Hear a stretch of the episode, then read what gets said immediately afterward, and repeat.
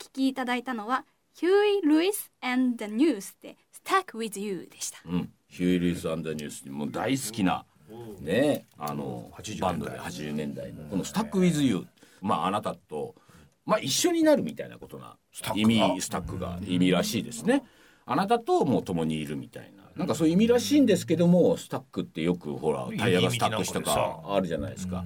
実はその一緒にいるということは何らかの諦めがあるというマイナスの意味も Stuck with You というにはあるらしいんですよ。英語の。あなたと一緒にいるということはあなたともうしょうがないから我慢して一緒にいるっていうマイナスの意味合いもそうそうそう、だからこれは夫婦の歌なんですよね。そうそうそうそう。だからあのマイナスの意味もあるっていうそのその一緒にあなたといるっていうもののことに対してはどっかでやっぱ諦めなきゃいけない。もうこれは腐れ縁だなとかっていうことがこの「スタック・ウィズ・ユー」っていう言葉には入っているっていう。それってだ多分だからねアメリカのこういう歌80年代の歌にもあるように、人間関係っていうのはきっといやもうお前とは腐れ縁だからいいも悪いもなく、一緒にまあ楽しくやっていこうやみたいな関係っていうのは俺は非常にいいなと思ってて。うん。なんかそれは非常にいいな。基本的にあん。ただ水だからね。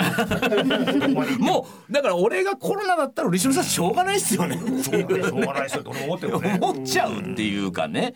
だからなんか人間関係にはどっかにいやあなたと一緒にいたいという強い気持ちもありながらもでももうこれはもうどうしようもないな。まあ親子関係なんてまさにそうじゃないですか。もうお前は娘なんだから 腹立つけどしょうがねえなみたいな。でもこれはなんかすごくこう人間と人間の人とつながりっていう中では実は非常に重要な部分。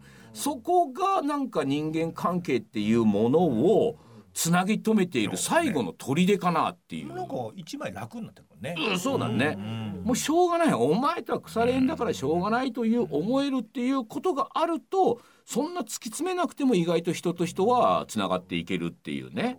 でこれがきっとなんか今の SNS とかなんとかになるといやこんな気に入らないことを言われたこんなことを言われた皆さんどう思いますって他者にこうね助けを求めるのか他者に同意を求めるっていくらでも他者はつながれるからもうしょうがねえなお前はっていうこう1対1になるとやっぱり最終的にうまく関係作るにはもうスタックウィズユーなんですよ。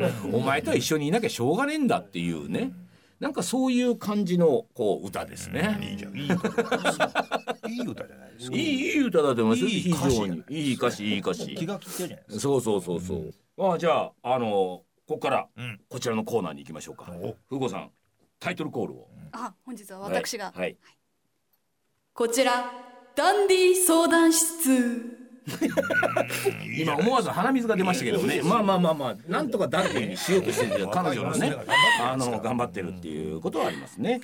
でまあダンディ相談室いろいろやってて、いやー先月ですか、、はい。ろんなことがあままたお悩みが来てそのお悩みを送った人はいからまたメールが来たんでね、これちょっと読んでみましょうか。はい。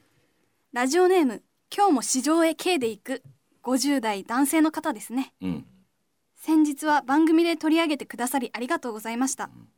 閉店された60代ご夫婦は毎日ウォーキングをされ元気に過ごしておられます。あのこのご相談っていうのはほらコロナで自分がいつも通ってた60代のご夫婦がやってた店がこれで閉店になっちゃったっていうこんなことでいいんでしょうかっていうお悩みお悩みというかそういうメールだったんですよね。はい続けて旦那さんの SNS にアップされるお気に入りの写真をこちらも拝見していますと毎日が充実感で溢れているようで結果いい判断であったのではないかなと今では思うようになっております。うん。藤庵嬉しいのコメント通りになっていたのがさすがとしか言いようがありませんでした知らないであろうご夫婦にこの番組の宣伝をしておきました。もちろんラジオクラウドの存在と放送日を。ではまた。うん。あのお悩みでねそうやってコロナ禍でその自分が行きつけだった店のね60代のご夫婦がやった店がこの中で閉店してしまうっていうこれはやっぱり自分としては非常に寂しいっていうことをおっしゃってたんだけど僕らは多分ねいやもうそれは潮時だったんじゃないのかな。実はいい時期だったんじゃないのかな。っ君はそうやって思ってるかもしれないけどって言ったらやっぱりこのご夫婦っていうのはさすがにねじゃあもうこの時期だからこういう潮時だからもう夫婦でやめようやってねあっさりとやってウォーキングを楽しんだり SNS の写真で見る通り多分なんかねって風で楽しく過ごしているっていう。まただからこのコロナっていうものを飲食店が自分たちでずっとやっていくっていうのももちろん楽しかっただろうけど自分たちのこの老後の生活っていうのにこのご夫婦は向き合ったんだっていう意味で言うとそれは決して悪いことではなかったし、ね、っていうことだと思うんだよね。で俺普通に思うけどやっぱりね飲食店は多すぎるって前回も言ったけど多すぎる過剰。でこのご夫婦が本当に美味しいものを作ってやってんだったらそれでお客さんも、あのー、ねその美味しいものが食いたいってあるけれどもこの人たちの生活もあるわけでこの人たちがじゃあずっとその皆さんに美味しいものを作るっていうのを多分今の社会では俺多分無理だと思ってて。あの僕思うんですけどもしね単純に今の日本の社会を例えるとですよ嬉野さん僕はお客さんで、嬉野さんがね、まあ例えば飲食店をやっている。で僕は毎日お昼飯を嬉野さんのとこにお店に食べに行く。でそんな時にじゃあ嬉野さんはねなんとか美味しいものを食べさせようと思ってさそれが1,000円例えば1,000円のねランチ作ってるわけじゃないですか。で僕はそれが美味しいと思って1,000円払ってた。でそこに新興の若い娘がやってる風子という店ができてですよ、でこっちは若い娘がやってて。でうちはもっと流行りのもので、500円で出しますよ。安いね。やってるわけじゃない。で500円出しますよって僕もフラッと言って500円で。あまあそこそこいいじゃない。で嬉野さんどういう対抗措置？じゃあうちも500円ってなっちゃうのが今の社会だと思う。そしたら嬉野さんの生活自体が厳しくなるし。でなおかつこっちの風子のお店がねいやランチだけじゃなくて夕方も来てください。あの閉店時間が10時までうちはやります。嬉野さんとこは4時5時で終わってたわけで昼飯だけででじゃあうちもって嬉野さんとこは24時間営業にしたわけですよ。これが僕今の日本の社会だと思ってて日本の経済構造というか飲食店はみんなそれに追随しちゃって結局1,000円で美味しいものを食べさせる店がどんどんどんどんどんどん500円の店になり24時間営業の店になりっていうことを日本全体でやっててじゃあ誰が得したのよって。嬉野さん24時間やってくれなくていいから昼時に俺に1,000円で飯食わしてくれ。それも美味しいやつをちゃんと俺のこと考えてって言ってんのにっていうのが僕は今の社会だと思ってて。このコロナでこのご夫婦がねこうなったのは僕は当然だと思うしそれで良かったと思う。でこの家族はやっぱり1,000円例えばその美味しい店をね作ったとしても多分商売は今の社会では苦しいと思う、うん、この方がご夫婦が自分たちの生活を成り立たせるためにで美味しいものを作るためにやっぱり500円ではできないでもお客さんは500円じゃなくて1,000円2,000円かかっちゃったら来ないという中で自分たちじゃあもうこの社会の中ではって思ったのは俺は多分当然だろうなみたいな感じがして。だから今の社会のなんかがおかしいと思う。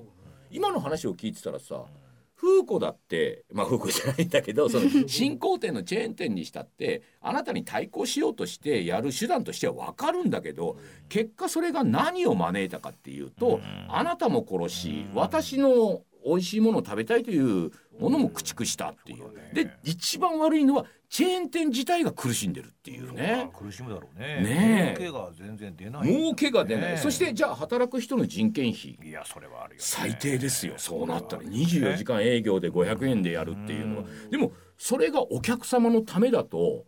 思ってるわけじゃないですか今飲食店なり何なりやってる人っていうのはお客様のためでないんですよそれは俺からすると嬉野さんの1,000円の飯を1,000円で食っていいという社会であってほしかった。あなたも僕が1,000円出せばあなたの生活も安定するし、僕も1,000円出せる。昼飯に1,000円出すの別にいいです嬉野さんがそれでたまになんかねあのおまけでなんかのおひたしでも作ってくれればっていうぐらいな社会が一番いいと思うんだけどそうにはならなかったっていうところでこのコロナで一旦そこに戻ろうよっていう気がなんか僕はしてるような気がしてね、ね、飲食店はもう多すぎます本当に。多すぎる、ね、多すぎる。もうやめた方がいい。飲食店をチェーン店に任すのはもうやめた方がいい。だからそのチェーン店ばっかりになっちゃったから多すぎた、ね、多すぎた。うん。昔80年代まで個人のないです。定食屋さんがねないです。あったけどマックが出てきたのが僕は高校生の時ですから、名古屋にね出店近くに出店したのはそっからですよ。世界が変わっていったのはね。僕はもうそれはやっぱりなんかおかしいと思うなっていうのがこのコロナで感じた。でだから飲食店の人を応援しようっていうのは本当に応援すべきものは何なのかなっていうのは思いますね。いおしなべってやっぱり安い店をね応援するのは僕はもうないなっていう気はしますね。それが僕らの食生活を豊かに実はしていない。うん、豊かにしてなかったです結局この20年ぐらい。その安いものを食べて機械に触れるという。いいものを安く提供するということが全員が死に物狂いで飲食店の人やってたから本当は5,000円かかるものを1,000円で提供するみたいなことを平気でやってたからそれによって僕らが美味しいものに触れるっていう機会は確かにあったんだけどそれはもうその人たちが一生続くわけではないからもういいよ。あなたたちもう頑張んなくていいよっていう気がするなっていう、ね。まあ、おだお母さんがねそういうご商売ね、まあまあまあまあそれを見てきたあなたっていうのもいるそうそうそう、わけだからねあれは人を殺しますから。うん喫茶店をやってたおふくろが500何十円でランチをやってるっていうのはおふくろが死にますからあれは。そりゃそうだ。まあそれは朝から晩まで働き詰めでっていう。あれではね何も生まれませんよっていう。うんそれにお客さんは逆に甘えているというかねそうだね。お客さんが甘えてるんいですよ。でね。甘えていることに良しとしていたその喫茶店営業をしていたうちのおふくろの先見の明のなさというか社会のことを考えてなかったと思うんですよね。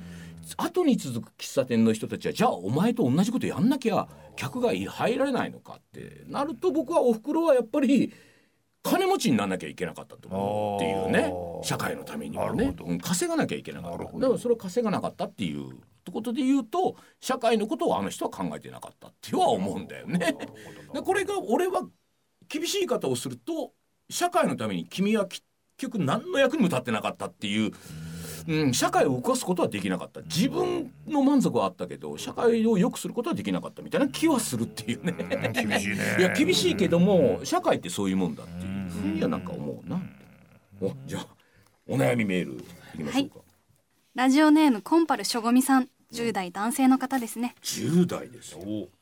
藤村さん嬉野さん風子さん。こんにちは。こんばんはですね、ん。久しぶりにメッセージを送らせていただきます。どうでしょうの第2の新作の放送開始日が発表されましたが、はい。名古屋での放送開始はいつになるのか。ね。楽しみで楽しみで仕方ありません今回は質問をさせていただきたいと思います、ん。僕は大学生になってすぐに塾の講師となって今は勉強を教える立場にいます。生徒は小学生から高校生まで幅広いですがその中で問題の解き方を教えていく際にどうすれば分かりやすくかつ端的に伝えられるのか考えに考えていますがなかなか答えが出ません。そこでお三方にお聞きしたいのですが人に何かを伝えたり教えたりするときにどんなことに意識を置いていらっしゃいますか？言葉選びだったり語り口を変えたりだとか何かあればアドバイスいただけるとありがたいです。とのことですね。うん、で人にこうまあね10代は大学生で今塾のあのバイトで多分講師かなんか人に教えてるんでしょうね。でその時に人にこう伝えるにはどうしたらいいかっていうね。なるほど。ええ。10代の頃は俺多分できないようなでいや僕はできたと思うんですけどね。うん、あの昔から人に伝えるっていうことに関してはあの何かあこう自分の中で伝えたいっていうことをやっぱり伝えたいっていうのはじゃあ何か、うん。そこから始まるんですよ。何を伝えたいのかっていうのは自分の気持ちではないんですよ僕何なんですか？みんなが良くなるためにはこうした方がいいよねっていう、まあ、ずっと学級委員長的な立場だったんで自分がこうしたいではなくてこの学級を良くするためには、ん。お前にはこれをやってほしいよねとか。っていうことなんです。人間を回す的な回す的なことですね。でも回すっていうと上から立ってるように聞こえるけどそうじゃなくてこの学級だったらお前はこの役割してくれよと、まあ、嫌かもしれないけどやってくれよ。でもそれってその人に頼まなきゃいけないからなんとかやってくれっていう顔になるし懇願の言葉になるわけじゃないですか。だから多分俺は学級はうまくまとまってたと思ったよね。俺が学級委員長だからお前やれではなかったというね。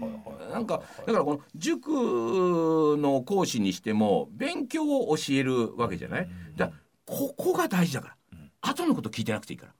この数学のここはここは大事だから社会で言えばこの歴史で言えばこのこいつがこうしたことが後の歴史を動かすからとかこの年代だけは悪いけど数字も語呂合わせでいいから覚えてくれ。これ絶対試験出るからとかなんかこう自分の中で整理して伝えたいことは何なのよっていう。それは伝わりますね。うん、僕はそれん。僕だと思うっていうことで。嬉野さんなんかもだってでも人の悩み相談とかよくあるじゃないですか。そのカフェをねこうやるときにカフェっていうかまあ会社の中の会議室でね。ね。やってる時にまああなたは人の話を聞いてる。聞いてるけれどもあなたよく喋るじゃないですか。意外とあなたが話し出すとみんな聞くんですよ。だから僕の場合は全部自分の話なんですよね。あなたは自分。結局自分なんですよ。だから自分でなんかそのなんかにその行き当たってん。行き詰まって、ん。そこからの打開するってことを考えて、ん。なんかひょんなことで思いついてとかっていうことの繰り返しじゃないですか。うんそうするとそれはその私の場合は全部言葉で自分を説得して自分をね。自分を説得して自分に分からせて、自分っていうのは一番言うこと聞いてくれないですから、はいはい。なんとか騙すとか命令するとかい。ろんなことをやって、自分を抜け出す方向に持っていくじゃないですか。まあ例えばあなたに自分自身悩みがあったら、ん。お前悩むなよって自分に言い聞かせるのは簡単なことだけど悩むなよと言ったところであなたは悩みは止まらないわけですよね。その時どうするかっていうことですよね。悩むっていう根本的な原因っていうのは自分なんですよ、はいはい。自分の受け取りなんですよ。うん自分が自分の受け取りで自分が絶対話したくないと思い込んでるだけなんですよ。はい。だこの暗示からどう解放するかっていうことも自分で一緒に考えるわけじゃないですか。うんうん。でそれをなんかその言葉の理屈とかいろんなもので成功させられるっていう瞬間があるわけですよ。うん。自分のそれは体験として。そうそう。自分の体験なんじゃないですか。うん。ら結局僕が人の話を聞いていろいろアドバイスするっていうのは、うん。副次的なもんですよ。うん自分で自分を助けて その時に出たっていうレシピでもって、い、はいやこういうことやれば臨床実験を成功してますようなことになるわけですよ。うん僕の場合はもうどこまで行っても自分なんですよね。うんはい。あのねアプローチは違うんだけど、うん。嬉野さんも自分のことに照らし合わせてちゃんと考えてるんですよ。でこれがこうなんだってここなんだよ。そうなんですよ。っていうここなんだよを多分自分というものを照らし合わせて言ってる。で俺は俺はここさえやってくれればうまくいくんだよってここだっていうところを多分じゃあここだっていうところをきっと人に言うと他はどうでもいいけどここだけは聞いてくれっていうことを言うと人は案外聞く。よね。理屈はこうなんだけど、みんなも分かってると思うんだけど、うん。もう一番肝心なところはここの幅1メートルぐらいしかないっていうこそうこをそうそう。そう飛ぶしかないっていうそうそうそうそう。これが一番人間ダメなんだよ。できないんだよ、うん。でもここはもう考えずに裏付けを一切得ずにもう、うん。飛ぼうと思って飛ぶしかないんだよ、うん。とはっていうことですから。それなのそれなうん。の、うん。俺だから会議とか会社である時この前もあのあったんだけどまず結論から言うこのなぜこのイベントやるかっていうのはこういう狙いだからこれだから、これ以外のことはどうでもいいからっていうことをまず最初に言うとみんな今までいろんなことを考えてたんだけど割とスッと「あそあそれでいいんすか？あそうでしたか」ってななるっていう。これが後に結論持ってくるとみんな迷いというか自分の意見がいろいろあるから最後の結論に言ってくれないんだよ。最初に言うとみんなそれに近づけようとするからみたいなね。そうだねうん、そこに向かうっていうことだもんね。そうそこに向かってくれって俺は言う最初に言うっていう。ね、だから目的とか前提をどこに置くかってことで結果が変わってくるってことだからね。だからそれは嬉野さんが今言ったみたいに自分の経験値の中で俺はこの結論に行ったんだってそこに向かっていくのを君に当てはめてるだけだからっていうその向かっていく先があるっていうことだよね。なんかその答えになってるかどうかは分からないけれどもその問題を教えていくときにその答えではなくてこういう考え方が必要だとかね。そこを君がどこに気づいたのかなっていうこの君のこれは感度であり能力だよねっていう。結。局自分のことだからなんかその熱が出るっていう。熱弁を振るっちゃうっていうところで、そこでなんか聞いてる相手がちょっとなんかピンと打たれるっていう瞬間が来るみたいな、だから結局自分っていうものとこれを照らし合わせるってことに多分なれば、うん。自分が君が言うみたいに何を教えたいっていう、うん。ここなんだっていうふうに言えれば、うん。多分みんな聞く耳に持つだろそうそうそうそう。簡単な話。でそうすると聞く方は簡単ですからね。あそこさえ聞いておけばいいのかって非常にね。でこっちに迷いがあると前段から話して実はこういうことがあってこうなってこうなって僕は悩んでてそんな話聞きたくないですから。お前のそんなのはいいからってなっちゃうからね。なんていうことで答えになってのかどうかは分かりませんけれどもね。あのーということでねこのお悩みも今日はたくさんメールを読みまして、えーということでお悩み相談室でございました。さあということでなんかねメールがやっぱりたくさん来てあのまた娘も久しぶりに会いましたんでね。話も弾む。熱くなっちゃった熱くなっちゃったこれあのリスナーに言ってんじゃなくて大部分今日娘に言ってましたから。ねいいんじゃないですかねやっぱりね。分かってんのかお前っていうね、うん、大事なことだけ俺に言えよみたいなね。なんかありましたからね。ということでね今夜もお別れの時間となりましてですね、えープレゼント。プレゼント。もう私のね、あのー奇抜なステッカー。え与えますんで。りょうちゃん東京都20代男性会社員の方。それからゲレッパさん北海道30代男性。えーそしてネズミのおばちゃん東京都50代女性の方。あーこれはねあのー50代さすが我々と同年代ぐらいですからね嬉野さんの枝豆という名前が出てこない事件を聞いて「わかるわかる聞いてました」と。まだまだ記憶の引き出しがスムーズにね開く我が息子22歳との会話のちぐはぐだ。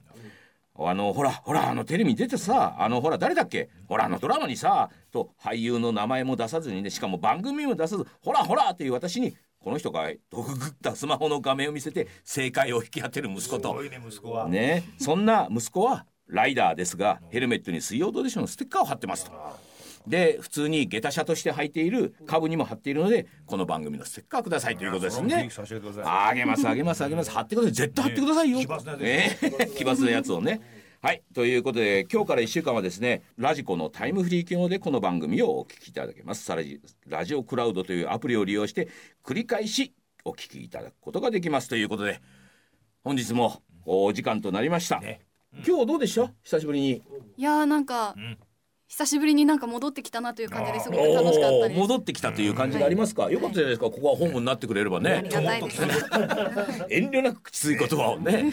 お前は日の当たるとこ歩けるわけねえだろうっていうね。じゃああの我が娘藤村風子とそしてはい。嬉野正道と。はい。藤村忠久でございました。ということで、えー皆様おやすみなさい。おやすみなさい。